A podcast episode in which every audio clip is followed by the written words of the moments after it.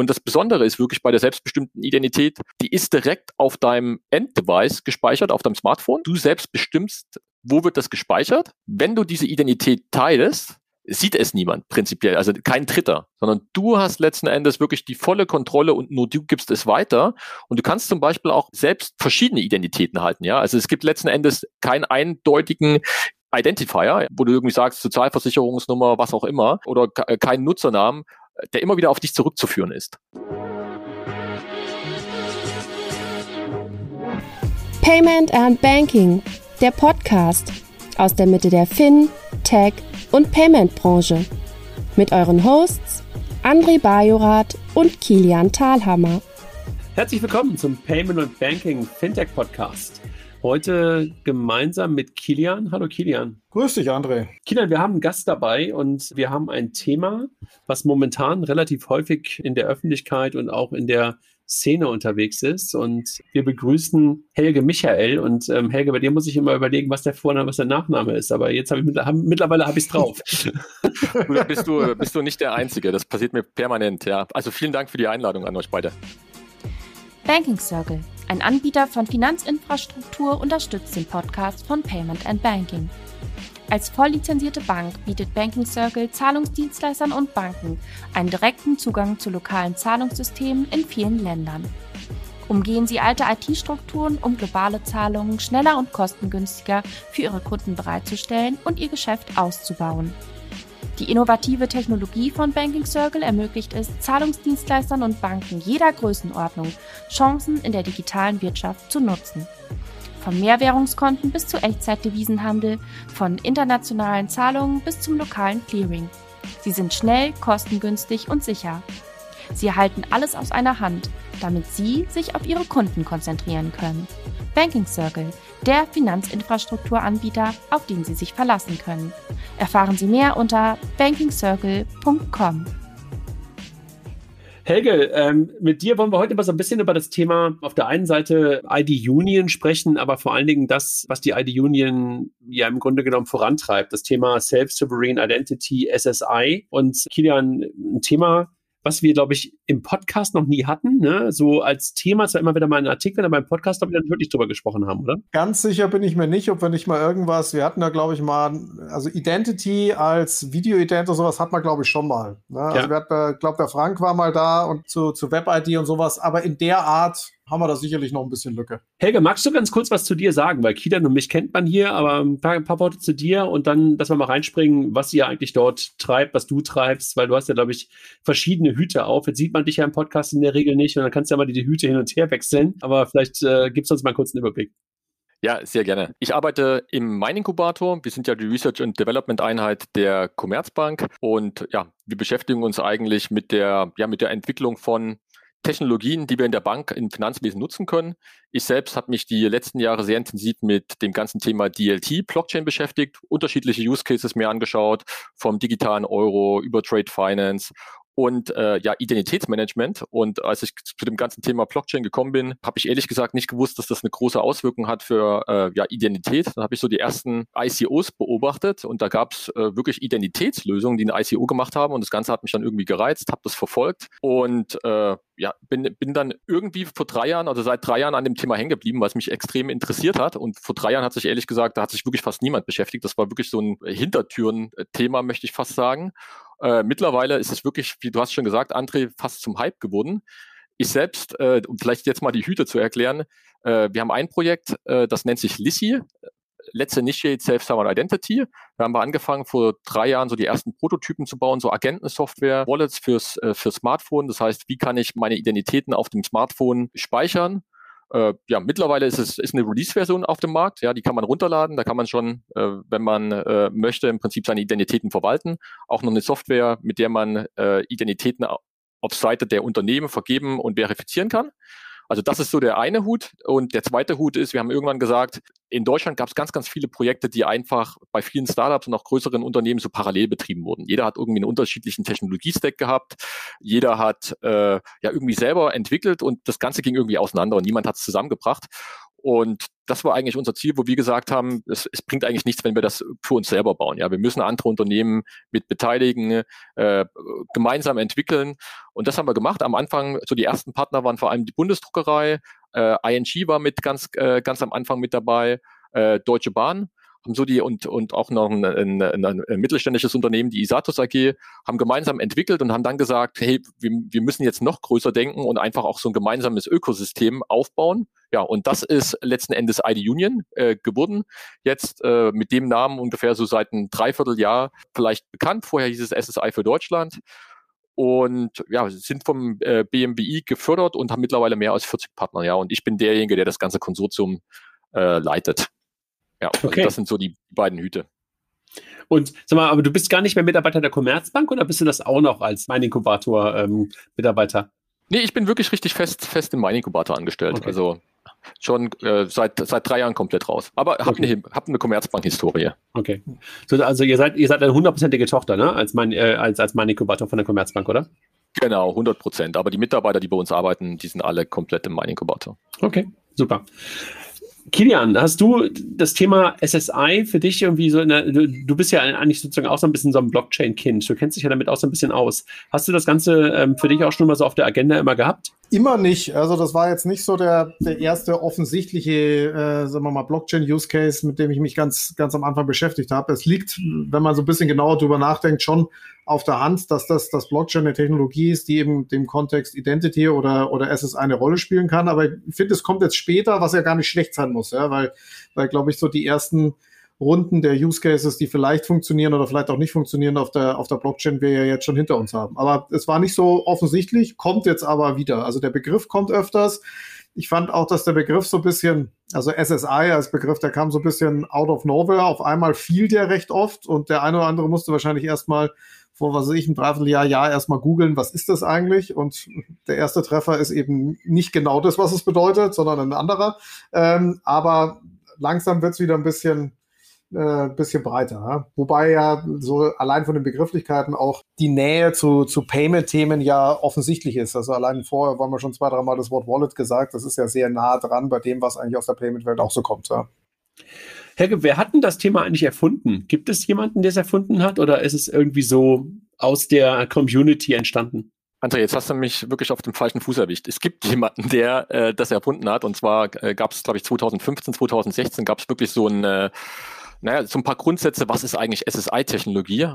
Mhm. Und ich muss, also der Name, mir fällt da jetzt im Moment gerade nicht ein. Also, aber, aber ein Mensch aber es, sozusagen, es gibt, ja. Es gibt, es gibt so eine Art Erfinder des SSI-Themas, okay. ja, um das sozusagen wenn du es beschreiben musst, wenn du so wie, ähm, das, wir haben gerade über Kinder gesprochen oder sowas, wenn du es deinem äh, Siebenjährigen beschreiben müsstest, was würdest du sagen, was ist SSI?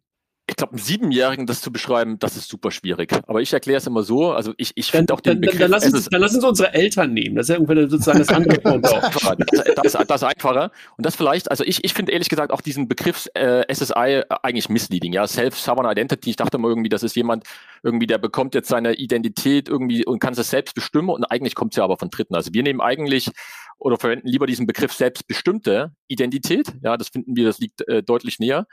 Und äh, das, das Besondere ist im Prinzip, dass jeder äh, seine Identitäten selbst verwaltet. Also du hast in der Vergangenheit immer das Problem gehabt, Dritte bestimmen eigentlich über deine Identität und verwalten deine Identität. Also wenn wir jetzt so Google Sign-in, äh, Facebook Sign-in, aber äh, auch, auch andere äh, Identity-Provider nimmt. Also du bist immer abhängig eigentlich von Dritten. Ja, deine Identität ist meistens irgendwo in der Cloud gespeichert, zusammengeführt, meistens ein Benutzername und Passwort. Das sind so diese ganze Single Sign-on-Services. Und das Besondere ist wirklich bei der selbstbestimmten Identität, die ist direkt auf deinem Enddevice gespeichert, auf deinem Smartphone letzten Endes. Oder besser gesagt, du kannst auch eine Cloud-Lösung nutzen, aber du selbst bestimmst, wo wird das gespeichert, ja. Und wenn du diese Identität teilst, sieht es niemand prinzipiell, also kein Dritter, sondern du hast letzten Endes wirklich die volle Kontrolle und nur du gibst es weiter. Und du kannst zum Beispiel auch äh, selbst verschiedene Identitäten halten, ja. Also es gibt letzten Endes keinen eindeutigen Identifier, ja, wo du irgendwie sagst, Sozialversicherungsnummer, was auch immer, oder keinen Nutzernamen, der immer wieder auf dich zurückzuführen ist, sondern du kannst letzten Endes auch ganz, ganz viele verschiedene Nutzernamen haben, die nur du kennst, die über kryptografische Primitive miteinander verbunden werden. Also du kannst letzten Endes nachweisen, dass die zusammengehören, aber niemand äh, letzten Endes kann nachvollziehen, wenn du es nicht möchtest, dass die alle zusammengehören. Und das ist, das ist das Besondere. Aber letztendlich, also wenn man nochmal ganz kurz das Ganze abstrahiert, ist es doch so, dass wir davon ausgehen, in einer digitalen Welt oder in einer analogen Welt haben wir sowas wie einen Personalausweis, den kannst du zeigen oder wie unser Gesicht oder sowas. Wir sind eine Identität und wir, wir zeigen uns sozusagen, ja. Und in der digitalen Welt haben sich über die letzten Jahre äh, Player entwickelt, die so etwas wie unsere Identität darstellen. Ne? Aber das keine offizielle Einrichtung gibt. Also es gibt irgendwie eben nicht den digitalen Personalausweis oder dergleichen, jedenfalls nicht in der Form, dass wir ihn überall benutzen können, sondern es haben sich halt so etwas wie, wie Apple, so etwas wie Google, hast du gerade schon angesprochen, so etwas wie in Facebook, haben sich aufgeschwungen, einfach deshalb, weil wir aus einer User Experience, aus einer Convenience heraus Single Sign-On hast du gerade schon benutzt, äh, den Begriff, so etwas haben wollen als Login-Mechanismen, ja. Und das ist sozusagen das, was du auch mit Identität an der Stelle meinst, ja. Also verschiedene Identitäten. Und da sind wir in eine Abhängigkeit geraten. Das ist ein bisschen die, die Herausforderung, die wir lösen wollen. Oder äh, wie, wie, wie, wie ist die Challenge? Genau, also vielleicht nochmal anzufangen. Am Anfang, als wir irgendwie alle mit dem Internet vertraut wurden, da war äh, Benutzername und Passwort on Book. Ja, und jeden Service, den wir genutzt haben, der hat einen eigenen Benutzernamen und Passwort. Ja, und irgendwann äh, ja, jetzt ist es so, im Durchschnitt hat der Deutsche wahrscheinlich irgendwie 80, 85 verschiedene Nutzernamen und Passwörter. Und wenn du es richtig machen willst, hast du natürlich überall ein anderes Passwort, das kannst du nicht mehr, nicht mehr, nicht mehr merken. Ja, und dann kommen, so die One, da. dann kommen die One-Passwords dieser Welt zum, zum, zum Einsatz. Und genau, sowas, ne? und jetzt genau. Und dann kamen im Prinzip die One-Passwords, äh, ja, mit so Standards wie OAuth, OAuth2, OpenID Connect. Und da kamen wirklich Services wie Facebook und Google, die eigentlich genau das Problem lösen. Letzten Endes, du hast einen Benutzernamen und ein Passwort und den kannst du für alle anderen angeschlossenen Services nutzen. Und das Problem, was da aber damit entsteht, ist letztlich, dass du einen zentralen Datenpot hast, ja, also so ein Honeypot. Und das heißt, wenn diese Daten irgendwann mal äh, ja, gehackt werden, kompromittiert werden, dann oder oder vielleicht in dem Fall zum Beispiel wie bei Garmin ist es ja passiert vor einem Jahr. Auf einmal Garmin äh, ja, wurde gehackt und niemand konnte mehr auf seine Daten bei Garmin zugreifen, eine Woche lang. Ja, und mhm. wenn sowas, man möchte sich vorstellen, sowas passiert irgendwie bei Google und Facebook, äh, bei denen ihren Servern, bei der Single Sign-On-Infrastruktur, auf einmal hast du wirklich Milliarden von Nutzern weltweit, die eigentlich auch auf alle anderen angeschlossenen Services nicht mehr zurückgehen können. Also mhm wirklich super Gefahr. Also äh, das ist wirklich ein systemisches Risiko im Internet, möchte ich fast sagen. Äh, zweites großes Problem, was entsteht, äh, die ganze Korrelation von Daten. Ja, also du hast wirklich Metadaten und jedes Mal, wenn du dich irgendwo beim Shop einwählst, auf irgendeiner Internetplattform, liest Google mit und du bist komplett transparent. Und das ist letzten Endes das Problem, was äh, SSI eigentlich vermeidet, dass du eben niemanden hast, der mitliest und dass du auch keinen zentralen An Angriffspunkt hast, hast, sondern du hast im Prinzip die Identitäten auf ganz vielen unterschiedlichen Wallets äh, gespeichert und wenn äh, also ich sag mal, du kannst es genauso hacken, ja, also der Hacker ist vielleicht wahrscheinlich sogar einfacher in das Smartphone äh, äh, zu kompromittieren als in so einem Google-Service, aber du hast eben Milliarden von Usern und du musst jeweils in das einzelne Telefon rein. Also es ist ein ganz anderer Angriffsvektor äh, mhm. in, in, de, in dem Moment, also wirklich dezentral. Und äh, niemand liest im Prinzip diese Metadaten mit, sondern deine Daten gehören wirklich nur dir und äh, niemand anderes hat darauf Zugriff. Und das sind eigentlich die äh, zwei großen Probleme, die du löst. Und man kann darüber diskutieren, die Diskussion haben wir oft, ja, sind die Nutzer im Prinzip, ist denen das wichtig, ja, dass äh, im Prinzip Daten nicht äh, weitergegeben werden. Was wir beobachten, gerade in Europa, in Deutschland ist ein Riesenmarkt dafür da. Ja, also das ganze Thema Datenschutz, äh, nicht erst seit der Corona-App, ist, ist eigentlich in aller Munde und die, ja, die End Endkunden werden irgendwie zunehmend sensibel dafür. Welche Rolle, weil wir ja gerade vorher über das Thema Blockchain gesprochen haben, welche Rolle in dem ganzen Kontext spielt denn die, spielt denn die Blockchain? Ne? Also klar ist das Wort dezentral gefallen, aber dezentral muss ja nicht zwingend Blockchain halten. Wie, wie passt das zusammen aus deiner Sicht? Also wofür wir die Blockchain nutzen, ist als dezentrale PKI-Infrastruktur. Das klingt jetzt erstmal hochtrabend, aber wir also ganz wichtig ist, wir speichern keinerlei personenbezogenen Daten direkt auf der Blockchain, sondern letzten Endes die, diejenigen äh, Aussteller von Identitäten, also das, das System funktioniert so. Man hat verschiedene Aussteller von Identitäten, das kann zum Beispiel der Staat sein, das kann eine Bank sein mit KYC-Daten, das kann eine Auskunftei sein, äh, das kann irgendjemand sein, der Benutzernamen und Passwort äh, vergibt. Der hat letzten Endes ja seine Public Keys auf der Blockchain gespeichert. Ja, die können von jeder, von, von jedem auf der Welt können im Prinzip abgerufen werden, wenn jetzt zum Beispiel eine Deutsche Bank, eine Commerzbank oder wer auch immer Daten irgendwo hinschreibt, können die Public Keys im Prinzip abgerufen werden. Und äh, um einfaches Beispiel zu nennen, wir arbeiten an einem Use Case, wie kann ich KYC-Daten zwischen Banken austauschen. Und jetzt gehen wir mal davon aus, wir haben, äh, wir haben eine Commerzbank, die gibt KYC-Daten äh, ihrem Kunden, speichert die im Wallet. Und was macht die Commerzbank? Die hat auf der einen Seite ihre Public Keys auf der Blockchain abgelegt und auf der anderen Seite, wenn sie dem Kunden die KYC-Daten gibt, dann signiert sie es mit den äh, entgegengesetzten äh, Private Keys. Also die Commerzbank gibt ihre Signaturen, signiert den Datensatz. Jetzt kommt der Kunde zur Deutschen Bank und sagt, liebe Deutsche Bank, ich möchte ein KYC bei dir machen. Äh, also jetzt, wir lassen mal die Regulatorik außen vor, weil das ist eine andere, andere Diskussion, die der andere auch sehr, sehr gut kennt. Äh, genau, jetzt geht die Deutsche Bank her und sagt. Den äh, Satz würde ich auch gern öfters sagen. jetzt, äh, das stimmt. Äh, jetzt, geht, jetzt geht die Deutsche Bank her und sagt, hey, ich möchte jetzt, ein, lieber Kunde, gib mir deine KYC-Daten. Kunde sagt, oh, die habe ich in meinem Wallet gespeichert, habe ich von der Commerzbank bekommen. Kunde legt den Datensatz von seinem Wallet, gibt den der Deutschen Bank. Und was macht die Deutsche Bank? Die nimmt die Signaturen, die auf diesen Daten liegen und überprüft diese Private Keys, ob die passen zu den Public Keys, die auf der Blockchain letzten Endes liegen. Und wenn die da liegen und wenn die Public Keys die jeweiligen äh, Private Keys matchen, dann kannst du davon ausgehen, okay, passt und die Daten müssen von der Commerzbank gekommen sein.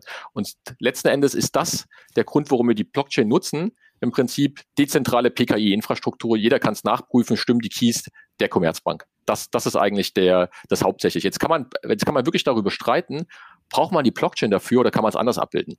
Ich bin ganz ehrlich, man kann es auch auf einer zentralen Datenbank ablegen. Also mittlerweile dieses ganze SSI-Stack, der kommt aus, der kommt, der kommt aus der Blockchain-Welt, aber mittlerweile geht es eher dahin, wirklich zu, zu abstrahieren und zu sagen, ich brauche gar nicht mehr zwingend, zwingend eine Blockchain dafür. Ich kann es im Prinzip auch mit anderen Techniken umsetzen. Und es gibt so erste Methoden, also es gibt ja die sogenannten DIT-Methoden, da gibt's äh, DIT-Methoden, die wirklich ganz traditionell auf das normale Internet aufsetzen. Ja, eine DIT-Web-Methode zum Beispiel, da brauchst du keine Blockchain mehr. Also das wird mittlerweile, die Blockchain wird immer unwichtiger.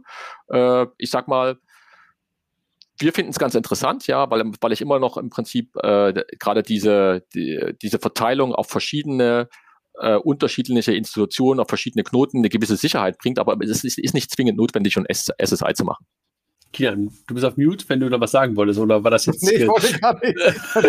ich wollte nicht sagen, ich versuche es gerade zu, zu, zu rekapitulieren. Aber soweit, soweit für mich Frage beantwortet, welche die Rolle der Blockchain in dem ganzen Spiel. Ne? Helge, wenn wir, das, das, das ist ja auf eine gewisse Art und Weise abstrakt, wenn du über Konkretes sprichst, ja, oder wenn du über Konkretes nachdenkst. Was gibt es heute schon? Was siehst du heute schon auf Basis oder ist es auf Basis SSI oder mit dem SSI-Grundsatz im, Hinter, im Hinterkopf? Also welche Use Cases könnten Menschen heute schon nutzen? Also ganz klassisch der digitale Impfpass. Das ist ein, eigentlich ein sehr, sehr schönes Beispiel, weil was, was möchtest du erreichen? Du möchtest letzten Endes wissen, äh, eine Person zum Beispiel im Restaurant, auf dem Flug, ist diese Person geimpft oder ist nicht geimpft? Was sich in dem Moment eigentlich überhaupt nicht interessiert ist, wie heißt die Person, was hat die für einen Hintergrund, alle anderen Daten. Das Einzige, du musst wirklich eine Zuordnung machen, ist die Person geimpft und äh, ja, wer, äh, wer ist es? Also idealerweise vielleicht noch ein Bild, ja, irgendein, irgendein biometrisches Merkmal, wo du es identifizieren kannst und, und das passende Matching hast. Alles andere interessiert dich nicht. Und dafür ist eigentlich SSI wirklich prädestiniert, weil genau, also wir haben, wir haben, wir haben eine, eine Technik, die verwenden, das ist äh, ja, Selective Disclosure. Das heißt, jedes einzelne Attribut in einem, in einem, in einem, einem Credential-Satz, also ein Credential nehmen wir jetzt wieder klassisch zum Beispiel den, den Personalausweis. Wenn du den Personalausweis vorzeigst, dann kannst du entweder nur den ganzen Personalausweis zeigen oder gar keinen. Und mhm. jeder, der den Personalausweis überprüft, sieht auf einmal, wann bist du geboren, wie ist die Personalausweisnummer. Und ich kann immerhin noch die Vor- und die Rückseite zeigen. Das ist nur die einzige Einschränkung, die ich genau, habe. Das ist der Vorteil. und äh, in, in unserem Beispiel kannst du aber einfach nur zeigen, okay, das ist das Bild und dann im Prinzip dazu die Information und äh, ich bin geimpft. Und genau das möchtest du in dem Moment zeigen. Und da darf und, und um das zu machen, ist wirklich äh, Blockchain die, die, die perfekte Anwendung. Wir haben mit einem unserer Partner vielleicht noch einen zweiten Use Case zu nennen. Das ist, äh, das ist ein schönes Beispiel. Das sind, äh, ist die Tafel.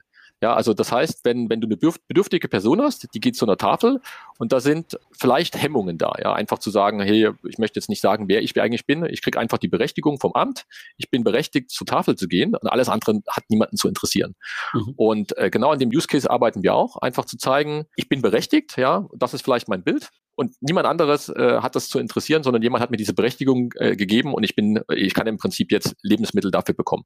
Und das sind eigentlich wirklich diese Use Cases, die super interessant sind. Und, und weil wir mittlerweile sagen, ähm, ein Handy ist einfach sozusagen so weit verbreitet und nicht nur ein Handy, sondern ein Smartphone ist so weit verbreitet, dass es einfach auch selbst in diesem Use, ähm, in diesem Use Case einfach überall vorhanden ist und deshalb ist es irgendwie auch kein keine Hürde mehr, ja. Deshalb kannst du halt auch diese, diese Identität nahezu jedem zuweisen und das Handy sozusagen als zentrales Element zum Einsatz kommen lassen. das ist das, was wir gelernt haben. Ja, also äh, sind genau die, diese Fragen bei diesen Use Cases. Hat, hat wirklich jeder ein Smartphone? Äh, ist, das, ist, das, ist das eine Preisfrage oder ist das wirklich nur was für, für Leute mit viel Geld? Und die Antwort, die wir immer wieder bekommen, das hat mittlerweile jeder. Jede äh, Person in Deutschland hat, hat definitiv ein Smartphone. Das ist auch mhm. überhaupt kein Preisthema. Ja. Im Zweifel ist das Smartphone ein bisschen älter, ist nicht das neueste Modell. Aber äh, ja, wenn du irgendwo eine Identität ablegen willst, ist, glaube ich, das Smartphone äh, ja, the way to go, möchte ich mal fast sagen. Ja, ja so wie, so, so wie aber das, das Argument, was dann da ist, äh, Portemonnaie, äh, wenn du das verloren hast, das dauert irgendwie ein paar Stunden, bis du es merkst. Und beim Handy merkst du es in der Regel innerhalb von wenigen Minuten. Ne? Also insofern, genau so ist es, ja, weil irgendwie jeder äh, nach zehn Minuten da irgendwie automatisch irgendwie draufschaut. Das heißt aber von euch ist das Thema, ich glaube auch nicht, dass das Smartphone die Hürde ist, sondern man, du musst halt praktisch auf dem Smartphone noch ein entsprechendes Frontend, ist gleich App oder Wallet oder sowas drauf bekommen. Das heißt, das ist dann schon Teil von eurer Leistung, dass ihr sagt, nicht nur die, die, sagen wir mal, abstrakte Identität in ihren unterschiedlichen Spielarten, sondern auch das, sagen wir mal, Endkonten-Frontend dafür, richtig? Absolut, absolut. Also es gibt mittlerweile weltweit äh, viele Projekte, die sich mit äh, diesem Thema SSI beschäftigen und wir selbst, wir arbeiten auf dem Hyperledger Aries und Hyperledger Indie äh, Stack, also auf Software Stack, vielleicht für die, die, es, äh, die, die sich damit auskennen. Und äh, wie, wie gesagt, wir sind mit ID Union keinesfalls äh, die einzigen. Wir haben es auch nicht erfunden, sondern es gibt wirklich sehr, sehr viele große Open Source äh, Projekte, mit denen wir zusammenarbeiten in der internationalen Community. Es geht aber wirklich immer so weit, eben gerade bei dem Frontend hört es meistens auf. Ja, also gen genau das ist eigentlich äh, der, der Mehrwert, den wir vor allem eben bei uns zum Beispiel in dem Lissi-Projekt legen. Dass wir einfach sagen, wir möchten, dass für den Endkunden ein Wallet bauen, was super einfach äh, zu bedienen ist, was eigentlich, wo der, wo der Nutzer überhaupt nichts von Blockchain sieht. Ja, also das ist das Ziel. Also Blockchain, das hat, man bei mir das Gefühl, immer wenn wir das beim Endkunden erwähnen, hat er, hat er irgendwie Angst, ja, ja. Berührungsängste. Also von daher, wir versuchen dieses Thema Blockchain überhaupt nicht zu flecken, auch nicht das Thema SSI, sondern es ist einfach ein Identitätswallet und da speichere ich meine Identitäten und der Nutzer soll es nicht sehen und natürlich äh, wer sind die größten Konkurrenten in, in dem äh, ja in dem Gebiet? Das sind die Apples und die Googles. Ja, ein Google Wallet, ein Apple Wallet äh, gibt mittlerweile die ersten Patente, also die wollen genau da, da dahin gehen. Und äh, ja, SSI ist für uns eigentlich eine eine Lösung, die diese ganzen Zentralisierung entgegenwirkt. Ja, eigentlich eigentlich eine Bewegung kann man fast sagen. Und um aber zu konkurrieren, ist es ganz, ganz wichtig, dass eben gerade diese Frontends so einfach in der Bedienung sind, dass man wirklich konkurrieren kann. Also von daher, das ist für uns das Nonplusultra und gerade dieses ganze Thema User-Akzeptanz äh, spielt eine übergeordnete Rolle und wir haben wirklich schon direkt auch in, in unseren Labs sehr, sehr viel mit Usern verprobt, geschaut, wo sind Probleme. Und äh, das ist wirklich immer erstaunlich. Äh, man selbst beschäftigt sich irgendwie seit, seit Jahren damit. Äh, ich glaube, man weiß mittlerweile jeden Button und wenn man dann auf den Enduser trifft, äh, immer wirklich wieder erschreckend, was man alles vergessen hat.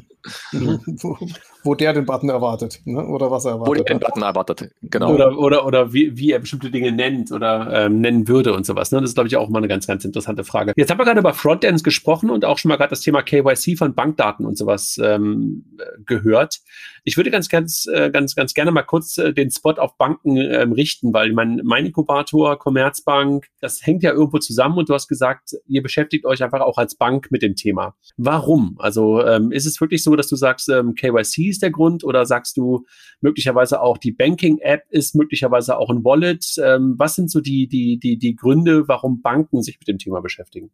Das größte Problem ist wirklich das Thema digitale Identifizierung von Endkunden. Was sind die gängigen Verfahren in Deutschland? Das kann man alle Banken fragen. Äh, ist jetzt nicht nur bei der Commerzbank so, sondern ich glaube, aktuell ist es so, 50 Prozent läuft noch über Postident, 50 Prozent läuft über Videoident. Ein bisschen was über die EID. Ja, und die EID gibt es seit zehn Jahren. Eigentlich würde man vermuten, okay, das ist eigentlich das, das zentrale Element bei der Identifizierung. Also wenn man sich so ein bisschen die EIDAs anschaut, dann müsste eigentlich die EID mehr oder weniger fast bei 100 Prozent sein, wenn das Thema richtig laufen würde. Ist es aber leider nicht. Und äh, Videoident ist, glaube ich, eine Krücke, funktioniert ganz gut, aber es ist letzten Endes äh, fast ein analoger Prozess, möchte ich fast sagen. Also du hast eigentlich ein digitales Ausweisdokument, du machst das Ganze in der Videokonferenz analog, um dann wieder digital zu machen. Also und was, äh, was ja viele Banken fest, feststellen, und ich glaube, das, das erzähle ich nichts Neues, ist, dass viele einfach auch Hemm Hemmung haben. Ja, bei so einem Video-Agent zum einen erstmal wirklich sich, sich vor dieses, diesen Video-Agent zu stellen, dann dauert es lange. Äh, wenn du gerade eine Sonderaktion hast, irgendwo im Bankenbereich, dann hast du extrem viele Kunden zur gleichen Zeit, kannst gar nicht alle richtig onboarden. Dann ist es meistens schwierig für den E-Video-Ident-Provider immer zur richtigen Zeit dann wirklich die Kapazitäten zu planen. Und äh, gut, über Postident brauchen wir, glaube ich, auch nicht unbedingt sprechen. Also das ist, äh, glaube ich, ein Verfahren, äh, ich glaube, vor 20 Jahren oder vor 15 Jahren äh, ist das ein Verfahren, äh, was in der nicht digitalen Welt oder in der in den ersten Phasen der digitalen Welt vielleicht noch funktioniert hat, aber das ist, glaube ich, kein schöner Prozess, dass man den Kunden man, zur Konto Man könnte es Multi-Channel nennen. Ja. wenn, wenn man, wenn man, wenn man wohlwollend spricht, dann auf jeden Fall. Aber es fehlt einfach eine Methode, ja. Und das, das ist eigentlich der Grund, warum wir daran arbeiten. Einfach eine, eine neue, einfache Methode zu haben, wie der, wie der Nutzer wirklich mit dem Medium, was er kennt, mit dem Smartphone ein Konto zu eröffnen. Das ist eigentlich so die Motivation äh, der Banken, das einfach zu machen vor allem und natürlich auch preisgünstig. Mhm. Aber wer übernimmt denn dann die Rolle, dass diese KYC-Informationen entsprechend den Standard oder Level oder Sicherheit oder wie auch immer du es nennen willst, hast, dass die Banken sagen, ja, auf der Basis dieser KYC-Identität mache ich ein Konto auf. Ja, also wer stellt den Banken ja. sicher, dass es reicht? Dafür ist es notwendig, dass die Banken gegenseitig Verträge schließen. Also es ist ganz, ganz äh, wichtig, da ein Scheme aufzubauen. Also wir haben ein Arbeitspaket, das heißt bei uns in ID Union Direct Identity Scheme. Wir haben einiges an Vorarbeit geleistet und die ganzen regulatorischen Hürden angeschaut. Und äh, ja, es muss letzten Endes, also entweder hast du einen Provider, der ein Scheme aufmacht, wo die Banken jeweils ihre SLAs reingeben. Äh, ja, oder die Banken machen untereinander bilaterale Verträge, das ist e-, eher unwahrscheinlich. Also du brauchst letzten Endes wahrscheinlich eine Identität, also eine Entität, die dafür sorgt, dass so ein Identitätsscheme äh, funktioniert und dann brauchst du jeweils SLAs zwischen den Banken und dem Identitätsschema, wo gewisse äh, ja, Dinge garantiert werden, wie zum Beispiel die Identitätsdaten da reingekommen sind und äh, auch Garantien abgeben. Ja, also mhm. man kann das vielleicht so ein bisschen vergleichen. Wir haben ja auch einen, einen Provider bei uns, äh, Yes, im Konsortium mit dabei und Yes baut jetzt sowas ähnliches auf der OpenID Connect Seite. Wir sind da auch im engen Austausch, wie man sowas gemeinsam bauen kann. Yes ist da auch mit, äh, mit dabei. So ungefähr kann es funktionieren. Ja. Oder halt mit einer anderen Technologie. Auf der, auf, auf der, anderen Seite wie Veryme, die ja, die ja auch in, die, in so eine ähnliche Richtung auch reingehen, ne? die ja auch so eine Art Scheme sind. Ne? Ich glaube, die beiden sind wahrscheinlich irgendwie typischerweise der ähm, möglicherweise Scheme-Betreiber. Ne? Genau, genau. Oder, ja. oder so. Ja. Und sag mal, ähm, jetzt äh, Vertrauen muss man sich gegenseitig, wenn man sozusagen eine abgeleitete ID von irgendeiner anderen Bank hat und die dann als, als andere Bank wieder benutzen möchte. Ähm, welche Rolle spielt jetzt der Staat dabei? Du hast den Staat gerade schon mal als äh, Identitätsgeber, Issuer, wie auch immer, ähm, hast du, glaube ich, nie, Issue hast du nicht gesagt, aber ähm, der Personalausweis, den haben wir gerade schon, schon genannt. Und jetzt hören wir ja auch gerade, auch gerade in Deutschland relativ viel über das Thema, äh, dass dann die ersten Projekte auf SSI stattfinden und der Perso genutzt werden kann. Welche Rolle kann das dann spielen in dem ganzen Umfeld? Der Staat ist ja letzten Endes derjenige, der die Identitäten, die Originär-Identitäten an die Bürger vergibt. Ja, also von daher hat der Staat da eine ganz besondere Rolle. Und äh, was natürlich schön ist oder schön wäre, wenn der Staat direkt Identitäten auf so eine SSI-Lösung vergibt. Ja, und das sozusagen für alle zugänglich, einfach zu verwenden und ohne große Einstiegshürden. Ja, also ich glaube, ganz ehrlich, wenn wir das schaffen in Deutschland, dann braucht man wahrscheinlich nicht zwingend die, die Bankenlösung. Es kommt äh, drauf an. Also für mich ist, wenn, wenn ich ganz ehrlich bin, für mich ist diese Lösung der Banken erstmal so eine Zwischenlösung. das, so was du gerade beschrieben hast, mit sozusagen mit, mit dem Scheme, wo man untereinander vertraut, das genau, sozusagen. Genau, okay. das, mhm. das ist sozusagen eigentlich, das ist aus meiner Sicht eine Lösung, die du brauchst, um so ein System loszureißen. Weil wenn der Staat jetzt anfängt, äh, solche Identitäten zu vergeben auf SSI-Basis, dann dauert das aus meiner Sicht. Ja, also man, man möchte sich einfach nur vorstellen, wie langsam es dauert, äh, im Prinzip neue Personalausweise auszurollen. Ja, also man, die müssen alle zehn Jahre erneuert werden, da geht der Bürger aufs Amt. Äh, und das alles in Rollen zu bringen, bis wirklich 80 Millionen Deutsche äh, so eine Identität vergeben äh, oder bekommen, das, das dauert aus meiner Sicht. Ich glaube, in, in, in 10, 15 Jahren ist es durchaus möglich, da glaube ich 100% Abdeckung zu schaffen. Ja, das muss aber wirklich auch direkt über die Meldeämter wahrscheinlich gehen. Äh, bis dahin sind aus meiner meiner Sicht eben die, die Banken gefragt, weil nur die relativ schnell wirklich sowas ausrollen können. Das weil ist, wir alle so schon mal, weil wir weil wir als Banken schon mal sozusagen einen KYC gemacht haben und den Perso schon mal geprüft haben, ja. Richtig, Zumindest weil du hast schon mal geprüft haben. Wir können schon mal was zur Identität sagen, oder? Das ist so, ja, okay.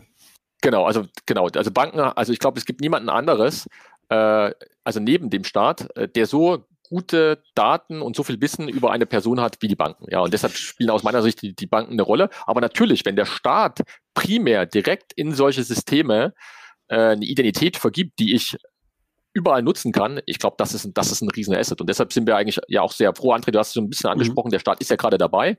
Äh, die Bundesregierung hat ja ein eigenes Projekt gestartet im Dezember, äh, direkt mit Frau äh, Dr. Merkel, äh, äh, die da auch mit involviert ist. Und das ist, das ist aus meiner Sicht genau der, der richtige Schritt. Es gab ja jetzt auch ein White Paper der der äh, Bundesregierung dazu. Das Ganze wird sich äh, Base ID nennen und das ist meiner Meinung nach wirklich der, der wesentliche Schritt. Und ich glaube, da haben wir auch wirklich Glück in Deutschland, dass der Staat sich so stark engagiert und eine echte Chance, auch so ein System äh, in Produktion zu nehmen. Mhm. Sag mal, ich habe gerade für meine Tochter versucht, ähm, das Thema Apple Pay freizuschalten. Ist das eigentlich nicht ein total, ist das ein dummer Gedanke, darüber nachzudenken, den Personalausweis so ähnlich wie bei der, bei der Apple Pay Freischaltung einfach nur zu fotografieren und dann zu tokenisieren und dann in sein Wallet zu hinterlegen? Ist, äh, klappt nicht, ne? Die Frage ist, was hast du für ein Vertrauen dazu? Also du hast dann mhm. eigentlich sowas wie ein Fotoident. Also ich glaube, das geht für einige Use Cases. Also ich glaube, für mhm. einige Use Cases ist es absolut äh, geeignet. Da reicht es vollkommen aus. Es gibt auch einige Wallet-Provider, die das bereits jetzt machen. Also da kannst du mhm. wirklich so ein kleines Fotoident machen. Aber ich sag mal, gerade in, in, in Deutschland, wenn wir uns das Thema anschauen, äh, KYC oder so, äh, da wirst du mit so einer Lösung wahrscheinlich nie dazu mhm. kommen, Bankkonto zu verstanden. Also es kommt immer ja. auf Use Case drauf an, aber ich, ja. hat durchaus seinen Wert. Ja, verstanden. Kilian? Wie, Jetzt haben wir viel über, sagen wir mal, die, die Endkundenbrille gesprochen. Jetzt ist es, ist es ja ähnlich wie an der einen oder anderen Stelle im Payment auch, nach meinem Gefühl ja so ein Chicken-Egg-Problem. Ne? Also wie, wie schaut ihr auf die andere Seite? Also da, wo ich meine Identität in welcher Ausprägung auch immer einsetze. Banken haben wir jetzt genannt, aber es gibt ja viel, viel mehr. Ähm, wie bringt ihr sag mal, den zweiten Bereich des Ökosystems dazu, dass er was tut? Wir versuchen so viel wie möglich öffentliche Institutionen und private Institutionen äh, zum einen erstmal äh, von der Technik zu überzeugen, von den Vorteilen. Viele sehen es selbst, also weil viele haben genau das gleiche Problem wie Banken, beziehungsweise suchen auch eine einfache Lösung und unabhängig auch von, von Facebook und Google und irgendwelchen Services. Wir suchen einfach wirklich sehr, sehr viele Partner und bisher ist es uns eigentlich sehr, sehr gut gelungen, muss man ehrlich sagen. Und vor allem suchen wir Partner in den Bereichen, die sehr, sehr viele Kunden und sehr, sehr viele Identifikationsvorgänge haben. Also ein Thema zu nennen ist natürlich das ganze Thema Single Sign-On. Äh, also klassisch ist ja wirklich da Benutzername, Passwort oder Single Sign-On mit Google und Facebook. Unser Ziel ist letzten Endes ein Single Sign-On mit SSI, wie auch immer wir das nennen, ID Union oder auch anders. Und dem Kunden wird dann nur noch ein QR-Code angezeigt, er scannt den QR-Code. Und unser Ziel ist das, in so viel wie möglich Webseiten äh, zu integrieren. Ja, also wir wollen jetzt Google und Single Sign-On gar nicht ablösen, aber einfach als Ergänzung. Ja, zukünftig hast du so einen SSI-Button, kannst dich damit anmelden äh, das wäre so der Einstiegscase aus meiner Sicht. Also das ist die Einstiegsdroge, um da reinzukommen. Und dann ist die Hoffnung, dass einfach die Institutionen auch erkennen, wo die Mehrwerte sind. Ja, dass ich einfach viel mehr noch machen kann, dass ich zum Beispiel eigene Nutzerdaten in den Wallets der Kunden speichern kann, dass ich aber auch viel mehr über meinen Kunden auch erfahren kann. Ja, zum Beispiel äh, arbeiten wir an Case Smart Checkout Prozess. Ja, das ist letzten Endes äh, ein E-Commerce Prozess, wo das Ziel ist, dass der Nutzer sich zum einen einloggen kann in E-Commerce Shop aber auch direkt einen Gastaccount eröffnen kann und idealerweise zukünftig auch seine Zahlungsverkehrsdaten übergeben kann. Ja, zum Beispiel eine Kreditkarte übermitteln kann oder auch eine andere Form von, von Payment äh, ja, Daten übergeben kann. Und vielleicht auch zukünftig, äh, das ist natürlich noch eine Vision, aber auch dieses ganze Thema Zwei-Faktor-Authentifizierung damit lösen kann. Ja, also, dass ich jetzt nicht mehr unbedingt nur meine Fototan brauche, sondern dass idealerweise im Prinzip alles in einem Schritt auch mit meiner Identität lösen kann. Das sind so Themen, an denen wir, denen wir arbeiten. Also die breite, die breite Masse von, von Use Cases da drauf zu bekommen. Äh, ich sag mal, wir haben wirklich bei uns im Konsortium insgesamt mehr als 40 verschiedene Use Cases. Jetzt ist es für uns das große Ziel, zum einen die Use Cases so zu entwickeln, dass sie in Produktion genutzt werden können. Äh, genau. Und dann eigentlich die, die, die Partnerbasis sehr, sehr, sehr, sehr breit auszubauen. Also viele neue Partner für diese Anwendung dann jeweils zu gewinnen. Aber ich gebe dir recht, also das ist natürlich ein Riesenschritt, so ein Ökosystem aus, aufzubauen. Als wir angefangen haben vor drei Jahren, äh, waren wir, waren wir eigentlich nur äh, letzten Endes der Mining-Inkubator. Jetzt haben wir mehr als 40 Partner. Wir haben aktuell Anfragen, fünf bis zehn neue Partner in der Woche. Also das zeigt einfach, die, äh, Nachfrage ist riesig. Und wenn man jetzt noch das Bundeskanzleramtsprojekt äh, sieht, äh, das in aller Munde ist, da sieht man, es ist wirklich eine echte Chance, das in Deutschland aus echtes Ökosystem auszurollen. auszurollen. Ja, weil viele eben an die Technologie, äh, glaube ich, glauben und viele die Vorteile sehen. Ja. Also vielleicht mal ganz, ganz platte Frage, auch bei solchen Ökosystems. Wer hat denn welche monetäre Motivation? es zu tun, weil ich glaube, dass ohne monetäre Motivation, in welcher Form auch immer, sich so Ökosysteme schwer tun. Also es muss ja irgendeine Gruppe von Stakeholdern oder Playern geben, die da zumindest mal am Anfang sehr stark profitieren, um das Ganze ins Rollen zu bringen. Ist das die Kundenseite? Dann müsste der Kunde ja was zahlen, was meiner Annahme her vermutlich erstmal schwierig wird, vor allem wenn Wettbewerb Google, Facebook, Apple und so weiter sind. Ist es die Gegenseite, gegen die authentifiziert wird, in welchem Kontext auch immer? Oder guckt ihr mal, wie sich das Ökosystem da so entwickelt? Auf der Kundenseite ist ganz klar im Fokus Bequemlichkeit. Ja, also das ist, das darf für den Kunden nichts kosten. Für den Kunden muss es einfach einfach, einfach sein. Die äh, Motivation vor allem auf der, auf der Seite der Unternehmen, die da mitarbeiten und Institutionen, ist zum einen das ganze Thema Kosten, also wirklich Kostenreduzierung bei dem ganzen Thema Onboarding vor allem. Also du meinst ganz kurz, Herr, also du meinst bei Unternehmen diejenigen, die sozusagen die Akzeptanz einer, einer solchen Wallet haben, ja, die sozusagen diese Daten entgegennehmen wollen zur Identifizierung. Das sind sozusagen Kunden auf der, auf, äh, aus, aus deiner Perspektive, ja, des Systems. Abnehmer. Identitätsabnehmer. Äh, ja, genau. Ja, also die, ja. die, die Verifier, meine ich jetzt. Ja, ja. Genau. Also da, da ist vor allem das ganze Thema Kosten ein, ein Riesenthema. Um einen Use Case zu nennen, wir arbeiten gerade mit äh, Bosch und Siemens daran, äh, ein Firmenkundenwallet zu entwickeln. Und das Ziel ist, im Lieferanten-Onboarding relativ schnell Firmen, äh, die die Lieferanten sind, onzuboarden bei zum Beispiel großen Unternehmen, Siemens oder, oder einer, einer, einer Bosch.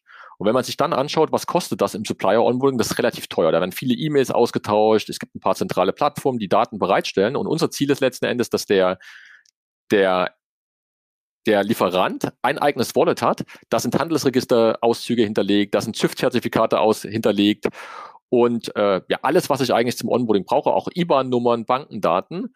Und jetzt möchte der Kunde im Einkaufsprozess zum Beispiel neuer Lieferant von Bosch werden. Bosch sendet die Anforderungen, ich brauche von dir Handelsregister, IBAN-Nummer, äh, alle verschiedenen Datenfelder. Und der Lieferant macht letzten Endes einen Klick und das Ganze wird, wird, wird übertragen. Und äh, wenn man sich das anschaut, ich glaube, so die, die Studien haben gezeigt, Lieferanten-Onboarding, so ein Kunde kostet ungefähr so, oder ein Lieferant kostet ungefähr 1000 Euro. Und es gibt aber teilweise bei den ganzen großen Industriekonzernen 50 bis 100.000 Lieferanten. Und wenn man sich dann ein, einfach anschaut, wie viel Kostensynergien dabei sind, kann man sich vorstellen, was so ein, so ein System eigentlich auch für für Möglichkeiten hat, Kosten zu sparen. Ja, und das sehen wir, das sehen wir einen großen Punkt. Wir sehen aber auch komplett neue Geschäftsmodelle. Ja, also was Banken zukünftig auch oder andere Firmen eigentlich auch anbieten können an ihren, an ihren Dienstleistungsspektrum. Ja, also da, da gibt es durch SSI ganz, ganz neue Möglichkeiten. Aber mal eine ganz, ganz blöde Frage in, de, in dem Kontext, wenn ich jetzt über Unternehmen spreche und ähm, das Handy ist ja immer was sehr Privates. Wie kriegst du es denn dahin? Also wer ist sozusagen da der Wallet-Owner und wo liegen denn dann die Unternehmensdaten? Ja, der, der, das Unternehmen hat natürlich keine, das hat, hat, hat keine Handy. Also das sind mhm. äh, wirklich eigene, eigene Desktop-Applikationen, Cloud-Applikationen, die, äh, die dann von Firmen gehostet werden. Okay. Oder eben auch von Dritten. Ja, also das sind auch, äh, also wir nennen das so Agency Services, die auch ein komplett neues Geschäftsmodell sind. Ja, also wir können zukünftig Firmen Agency-Modelle anbieten, wo sie für Dritte letzten Endes auch wieder Wallets hosten, ja, für andere Firmen. Und äh, das ist auch super interessantes Geschäftsmodell, weil gerade in so einem Lieferanten-Onboarding kann man nicht davon ausgehen, dass jetzt jede Firma Lust hat, äh, sozusagen ein eigenes Wallet zu hosten, sondern die können letzten Endes auch wieder auf, äh, auf dritte Anbieter hinauslauf, äh, hinausgehen. Und äh, aus diesen Cloud-Wallets werden dann diese Daten von Firmenkunden übertragen. Und die werden dann letzten Endes durch die Firma aber bestimmt und die können auch umgezogen werden. Wir haben ja gerade schon so ein bisschen über das Thema Banken gesprochen und deren Rolle. Äh, einmal äh, als möglicherweise auch Identitätsissuer, weil wir das ganze Thema ja schon mal geprüft haben als Banken. Jetzt ähm, habe ich gerade so ein bisschen Fantasie, äh, welche Rolle Banken noch übernehmen können. Also was du gerade gesagt hast, möglicherweise auch für Unternehmenskunden derjenige, der so eine Art Wallet hostet, ja, sozusagen dort ähm, als Identitätsverwalter äh, auftreten kann. Siehst du auch, wenn ich wieder auf das Retail-Geschäft gucke, siehst du auch das Thema Identity Wallet als Teil der Banking-Apps in der Zukunft? Also siehst du das in der Commerzbank-App, dass der Kunde dort seine Identitäten verwaltet? Es kommt drauf an. Also ich, ich bin mir da ehrlich gesagt unsicher. Mhm. Der große Vorteil besteht aus meiner Sicht darin, dass der Kunde ein Wallet hat, wo er alle seine Identitäten ablegen kann. Das Problem ist, wenn der Kunde, also wenn wir jetzt damit anf anfangen, jede Bank hat letzten Endes ihr eigenes äh, Banking-Wallet, dann äh, hat der Kunde vielleicht äh, die Daten einer Bank in einer, in einer Wallet, hat vielleicht seine Kontoverbindung in einer anderen Wallet, hat wiederum zum Beispiel Bonitätsdaten in der dritten Wallet. Und es wird schwierig, wenn jetzt zum Beispiel ein E-Commerce-Shop diese Daten anfragt, äh, dann hat der Kunde irgendwie drei Wallets zur Auswahl und in drei Wallets liegen aber unterschiedliche Daten. Das kann schnell dazu führen, dass der Kunde komplett verwirrt ist, ja, weil er gar nicht mehr weiß, okay, hm, wo habe ich eigentlich welche Daten gespeichert. Von daher gehe ich eher davon aus, dass Kunden ein Interesse haben, dass es eine App gibt, wo sie die, diese Daten im Prinzip komprimiert ablegen, ja, äh, wäre aus meiner Sicht für den Kunden das, äh, das bessere Modell. Es gibt die Möglichkeit, dass diese Apps miteinander kommunizieren. Habe ich momentan noch nicht gesehen, aber wenn es so eine Banking-App geben sollte, dann wäre es sehr, sehr wichtig, dass die Banking-Apps möglicherweise miteinander auch interagieren können. Ja, wenn ich davon ausgehe, dass der Kunde jetzt vielleicht nicht nur eine Banking-App hat.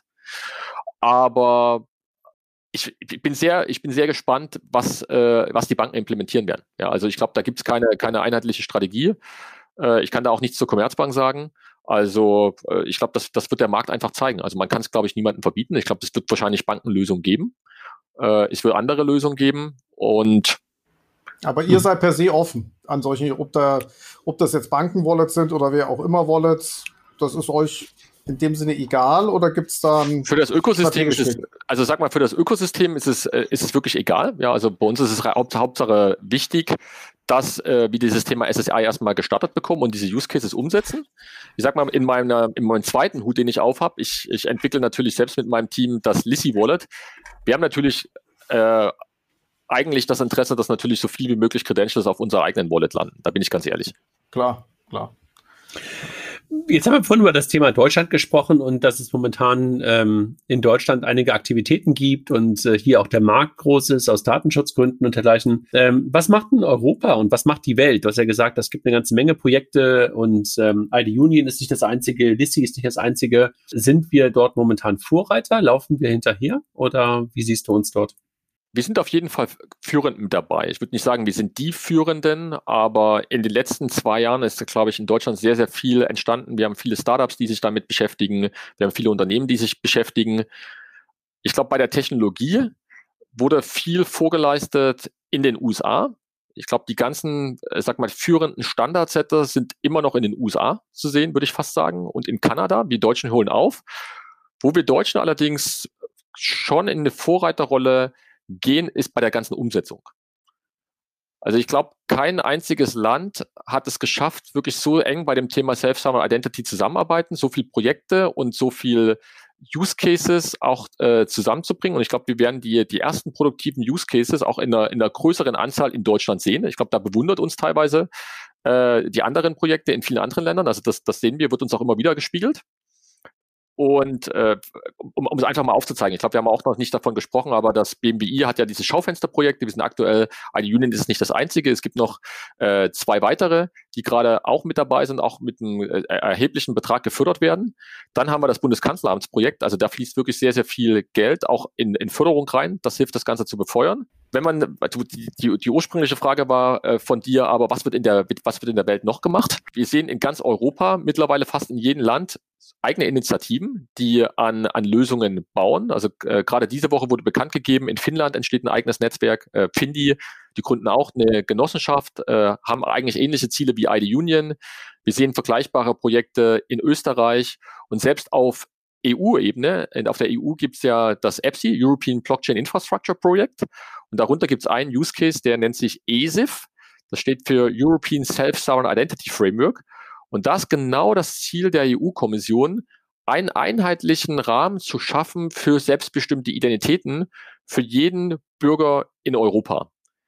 Natürlich mit einem ganz klaren Schwerpunkt auf den öffentlichen Sektor.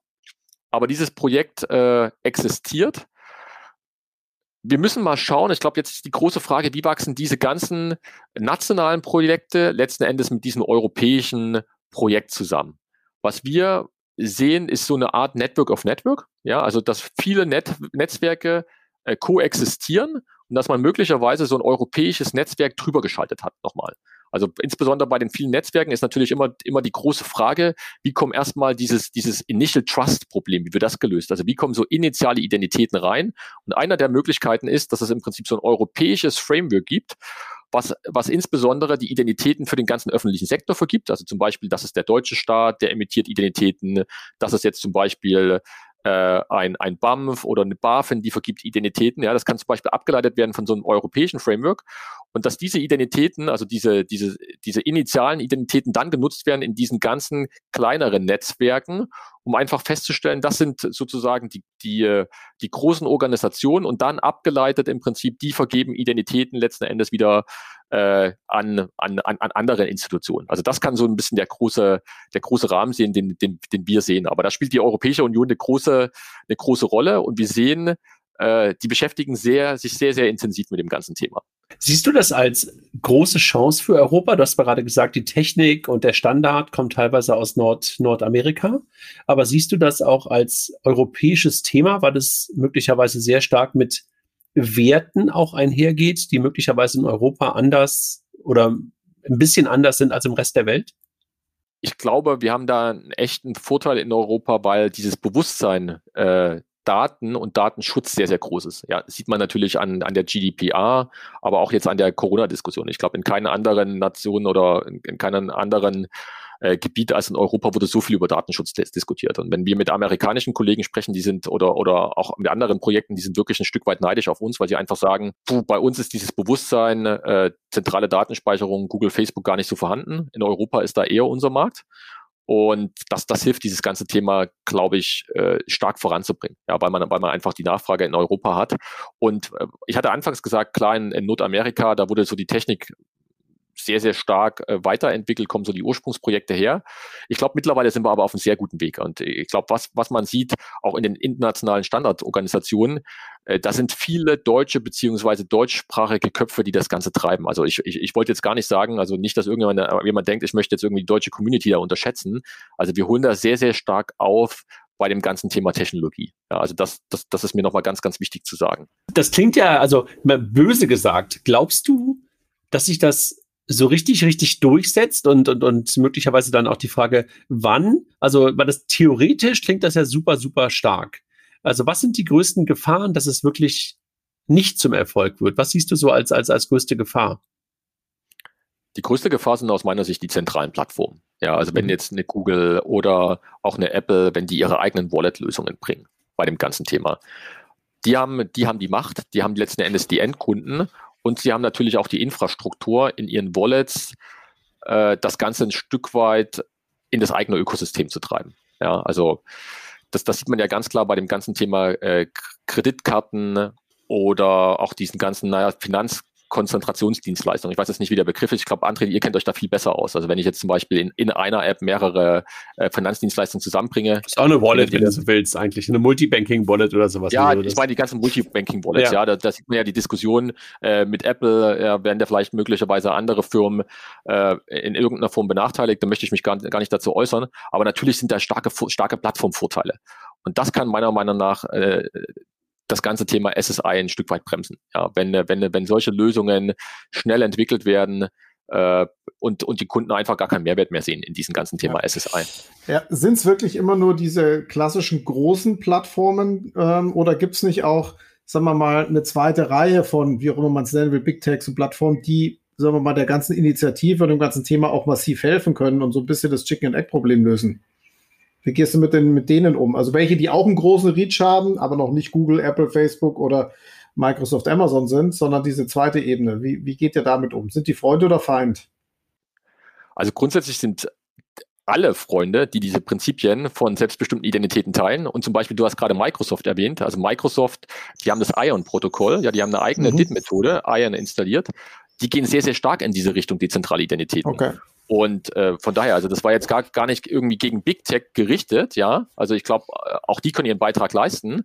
Äh, es geht aber mehr oder weniger wirklich um diese zentrale Daten, Datenverwertung äh, und ich habe letzten Endes nicht dieses offene Ökosystem. Also was, was wir ja bauen, ist letzten Endes offene Standards, die es ermöglichen, zum Beispiel Identitätskredentials von einem Wallet zum anderen zu geben. Also man kann sich das ungefähr vorstellen, das ist ein schönes Beispiel, immer so ein Messenger, ja.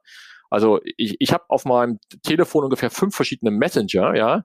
Telegram, Signal, WhatsApp, Die haben aber keine einheitliche Sprache, ja, und ich muss im Prinzip mit allen meinen äh, Freunden äh, letzten Endes oder kommuniziere ich mittlerweile mit unterschiedlichen Messengern, ja, weil jeder hat so seinen eigenen Flavor. Und was wir eigentlich ermöglichen möchten, ist es, ist es, dass wir zukünftig letzten Endes ein einheitliches Standard haben und es egal ist, welche Identitäts-App ich habe, ich einfach von, von einem, von einem Wallet auch auf das andere transferieren kann. Und man kann sich das wie so ein Messenger vorstellen. Ich habe letzten Endes einen Messenger und alle Messenger sprechen aber die gleiche Sprache. Und das, das möchten wir eigentlich erreichen. Das ist das Ziel. Und so ein komplett offener Standard, wo niemand äh, den, den Markt kontrolliert. Und jeder, der letzten Endes äh, daran glaubt und darauf installiert, äh, mit dem haben wir sehr, sehr großes Interesse zusammenzuarbeiten. Und natürlich spielen da auch diese ganzen, auch diese äh, Unternehmen, die jetzt nicht die, nicht die, nicht die Hyperscaler sind, sondern auch die, die Riege, die darunter ist. Also jeder, jeder spielt da eine Rolle, der diesen Standard unterstützen möchte. Ich denke ja die ganze Zeit, eigentlich könnte doch Apple bei den Privacy Themen, die sie momentan hochgeworfen haben, eigentlich fast ein perfekter Partner dafür sein, wenn sie möglicherweise ein bisschen offener noch wären und äh, sozusagen ein offenes Protokoll unterstützen würden. Das ist wahrscheinlich sozusagen das, was nicht so typisch Apple wäre, ne? Ja, ich, also ich glaube, Apple, was, was das ganze Thema Datenschutz angeht, passt schon. Mhm. Aber ich glaube, ich sehe bei Apple natürlich immer wieder den Trend, das in das eigene Ökosystem reinzubringen. Ja, also absolut. bei Apple ist immer wieder die Tendenz, auf der einen Seite Datenschutz, auf der anderen Seite alles im eigenen Ökosystem. Und das mhm. widerspricht, glaube ich, ganz klar dem Konzept, was wir verfolgen. Ja, eben mhm. wirklich die Offenheit und diese Vielfalt von mhm. Anwendungen. Helge, was, was siehst du momentan als, also du hast gerade schon ein bisschen Wettbewerb gesagt, also die ganzen ähm, Gaffers oder die ganzen, äh, das sind, das sind die größten Wettbewerber. Siehst du denn so in dem, Sie, siehst du etwas Ähnliches, etwas Ähnliches, was auch in so eine Richtung ähm, Datensouveränität geht, was möglicherweise auch im Wettbewerb sein könnte? Oder gibt es eigentlich nichts Vergleichbares zu SSI? Mir fällt ja ehrlich gesagt momentan nichts ein, muss mhm. ich sagen. Aber es ist, also SSI ist ein sehr weiter Begriff. Mhm, ja, es gibt, und es gibt bei SSI sehr, sehr viele verschiedene unterschiedliche Implementierungen. Also wenn man sich das anschaut, diese ganzen DIT-Com, äh, also äh, DIT-Methoden, möchte ich mal sagen, da gibt es nahezu 50 verschiedene DIT-Methoden. Mhm. Die haben alle dieses Ziel, diese Selbstbestimmung zu haben, aber haben alle eine unterschiedliche Implementierung. Und die stehen ein Stück weit schon in Konkurrenz. Das möchte ich sagen, aber ich sehe jetzt ehrlich gesagt nichts anderes, was außer diesen anderen DIT-Methoden und diesen SSI-Themen äh, ja da irgendwie im großen Wettbewerb steht, okay. weil vieles sich momentan wirklich in dieser SSI-Welt konzentriert. Äh, man kann jetzt andere Provider vielleicht nehmen, irgendwie OpenID Connect Protokolle, hat man am Anfang schon genannt, aber das sehe ich ehrlich gesagt nicht als Konkurrenz, sondern ich mhm. sehe eher das ganze Themenfeld zusammenwachsen. Ja, wenn man sich mhm. anschaut, die OpenID Connect äh, äh, äh, Standardisierungsgruppen, die schauen sich das Thema SSI an und andersrum ist es genauso und es gibt mittlerweile ja, ja äh, Projekte, die zusammenwachsen. Also sei sowas wie SIOP, Self, Self-Issued OpenID Connect äh, ist da der Begriff. Das wächst, das wächst wirklich zusammen. Da sehe ich keine, das, das sehe ich keinen Wettbewerb. Mhm. Okay. Wo sind wir, wenn wir uns am 28.05.2022 wiedersehen? Was sehen wir dann? Wo, wo stehen wir? Was glaubst du? Ich hoffe, dass sehr, sehr viele Endnutzer äh, SSI schon nutzen in Produktion, in, in einzelnen unterschiedlichen Anwendungsfeldern also sei es zum Beispiel für ein Single Sign-On, sei es vielleicht beim Einkaufen auf ihrer, äh, ja, auf ihrem e- E-Commerce-Shop, auf vereinzelten E-Commerce-Shops, sei es vielleicht in, äh, auf, auf der Bankenseite. Äh, äh, also das ist, das ist wirklich meine Hoffnung, ja, dass wir aus dieser, sag mal, Tech-Nerd-Ecke rauskommen, hin wirklich erste Implementierungen in der Praxis wenn möglich, für viele erlebbar. Ja, und das sehe ich gerade für Deutschland auch wirklich eine sehr, sehr große Chance, auch insbesondere auch aus dem Bundeskanzlerprojekt heraus, die das ganze Thema ja extrem äh, pushen. Ich glaube, was wir vor allem brauchen, ist jetzt die Akzeptanz der Nutzer. Also, dass der Nutzer mhm. versteht, was, was ist der Vorteil auch im Vergleich zu den zentralen Plattformen. Also, ich glaube, das wird sehr, sehr wichtig, das auch richtig zu verkaufen an die Endkunden. Und äh, ja, das wäre, das wäre ehrlich gesagt mein, mein, mein Wunsch. Dann müssen, wir, dann, müssen, dann müssen wir richtig ja. wählen, ja. Dann müssen wir sozusagen die richtigen wählen, damit es auch weitergeht nach der nächsten Bundestagswahl, ja. Ich glaube, das wird äh, egal wer, egal, ich glaube, egal wer bei der Bundestagswahl, äh, nach der Bundestagswahl äh, an der Macht ist, ich glaube, das Thema wird weiterverfolgt. Also ja, ich glaube, das, das sehe ich gar nicht so parteispezifisch, sondern ich glaube, wir haben, wir haben ein großes Problem mit den digitalen Identitäten zurzeit, weil wir keine, äh, sag mal, richtige nutzbare Lösung haben, die wirklich für alle Bürger in Deutschland nutzbar ist. Und ich glaube, allein das zeigt den, zeigt den Drang für eine Lösung. Und egal, wer mhm. an der Macht kommt, glaube ich, äh, wird das Thema weiterverfolgen. Mhm. Jetzt haben wir darüber gesprochen, was SSI ist und, und, und ein bisschen auch auch, äh, du hast zwar den Namen nicht gefunden, wer es erfunden hat und wo es herkommt. Wir haben über Use Cases gesprochen, Rolle der Banken gesprochen, ein bisschen so, ähm, was in Europa passiert. Das finde ich irgendwie auch äh, total spannend, dass auch die, die Kommission über das Thema nachdenkt. Wir haben so ein bisschen über Business Cases und Fantasie gesprochen, ein bisschen über Wettbewerb gesprochen. Ähm, Kilian, ähm, hast du noch eine Frage oder haben wir das ganze Thema so für den für den Einstieg mal ganz gut ähm, abgearbeitet und äh, möglicherweise in der nächsten Runde dann machen wir mal mehr Use Cases. Hast du noch was? Ja, ich glaube auch, dass vielleicht mal für die, die, wir haben so ein bisschen jetzt äh, Grundlagenarbeit gemacht und das ist in dem Thema wichtig, bevor man in die Use Cases reingeht. Das heißt, das Thema haben wir, glaube ich, ganz gut abgehandelt. In den Use Case-Diskussionen, glaube ich, haben wir, haben wir ohne Ende Potenzial, da nochmal weiter reinzugehen, wie das im Detail ausschaut, wie im Detail die einzelnen Rollen sind und wie dieser, der Kontext der Identität auch im Zusammenspiel mit verwandten Themen, zum Beispiel Authentifizierung oder auch dem Thema Payment äh, zusammenspielt. Also da, da kann man sicherlich noch sehr, sehr viel machen. Ja, und möglicherweise dann auch nochmal darüber nachzudenken, wie wir dann ähm, zu der weiten Verbreitung kommen, ne? dieses Chicken-Egg-Problem. Und ich glaube, die, die, die ja. Frage, die du gerade gestellt hast, so die zweite Reihe ähm, Tech-Unternehmen, ne? ich habe auch sofort an sowas wie Shopify oder sowas gedacht, ähm, genau. die man, äh, wo man darüber nachdenken kann, wie man solche Partner davon überzeugen kann, auch Part davon zu werden und auch dazu beizutragen, ähm, das Thema in die Breite zu bringen, ne? Und, und, und die Cases in den Vorder. Also das kommt, glaube ich, über die Cases, ne? Also da musst du dann die Motivation auf der Partnerseite haben, warum sie das nutzen sollten, ne? Klar, je besser der Case, desto mehr findest du einen, der, über den du Huckepack Skalierung kriegst und dann, dann kannst du es so ein bisschen befeuern. Und das ist, ja. glaube ich, die Schwierigkeit in dieser zweiten Phase. Helge, haben wir also sonst der was? Urvater, der, Ur, der, Urvater von SSI ist übrigens Christopher Allen. Und ein großes Entschuldigung an alle, dass ich das vergessen konnte. Wirst du jetzt nie wieder, bist du sicher? Ja, glaube ich auch. Auch wenn das er, der erste Google-Eintrag von Wer hat SSI erfunden ein ganz anderer ist. Ich habe es gerade parallel getestet. Ah, okay, gut. Aber also, da muss noch dran gearbeitet werden. Nein, aber Christopher Allen ist wirklich, ist, ist wirklich derjenige, der diese, diese zehn Prinzipien von SSI eigentlich so als, äh, als erster mit aufgestellt hat, in, also in, in dem Kontext, wie wir es jetzt behandeln. Ja, also ich, ich glaube, man, man kann vorher noch äh, so auf Pretty Good Privacy und so Verfahren schauen, die auch so ein bisschen in diese Self-Stubborn-Ecke reingehen. Aber ich glaube, äh, wenn, wenn man die Community so fragen würde, äh, wer ist so der Urvater für dieses ganzen, ganzen SSI-Gedanken, auf dem das Ganze jetzt aufgebaut ist, ich glaube, da kommt immer Christopher Allen. Helge, haben wir sonst was vergessen, also aus deiner Perspektive? Ähm, wir haben ja gerade schon so ein bisschen Fazit so äh, ansatzweise gezogen. Also haben wir was, was vergessen? Du, ich glaube, wir haben einen guten Überblick gegeben. Ich glaube, das ganze Thema äh, SSI und Payments kann man, glaube ich, vielleicht später mal beleuchten. Das ist, glaube ich, vielleicht für, einen für einen weiteren Podcast bei euch, gerade bei Payment und Banking, interessant. Ja. Äh, das, das, ist, glaube ich, so ein, so, ein, so ein Case, wo wir ein Riesenpotenzial sehen. Ja, es gibt ja auch immer diese Idee, habe ich vielleicht irgendwann mal eine Wallet, wo ich Identitäten und Payment mit dabei habe. Äh, ich glaube, das, das kann spannend sein. Das wird auch spannend, das zu verfolgen, ja, ob, ob's, mhm. äh, ob sich da vielleicht Player vortrauen, sowas mal zu bauen. Äh, ich, ich, ich glaube, momentan ist es eher noch so in der Garage, die ganzen Ideen. Ja, da entstehen die ersten Gedanken. Äh, wie kann ich, wie, wo kann ich da Mehrwerte rausziehen? Wie kann ich es entwickeln? Äh, ja, wäre wär spannend, glaube ich, zu sehen. Wahrscheinlich in einem Jahr wäre genau der richtige Zeitpunkt, das vielleicht nochmal in, in, im nächsten Podcast nochmal zu challengen.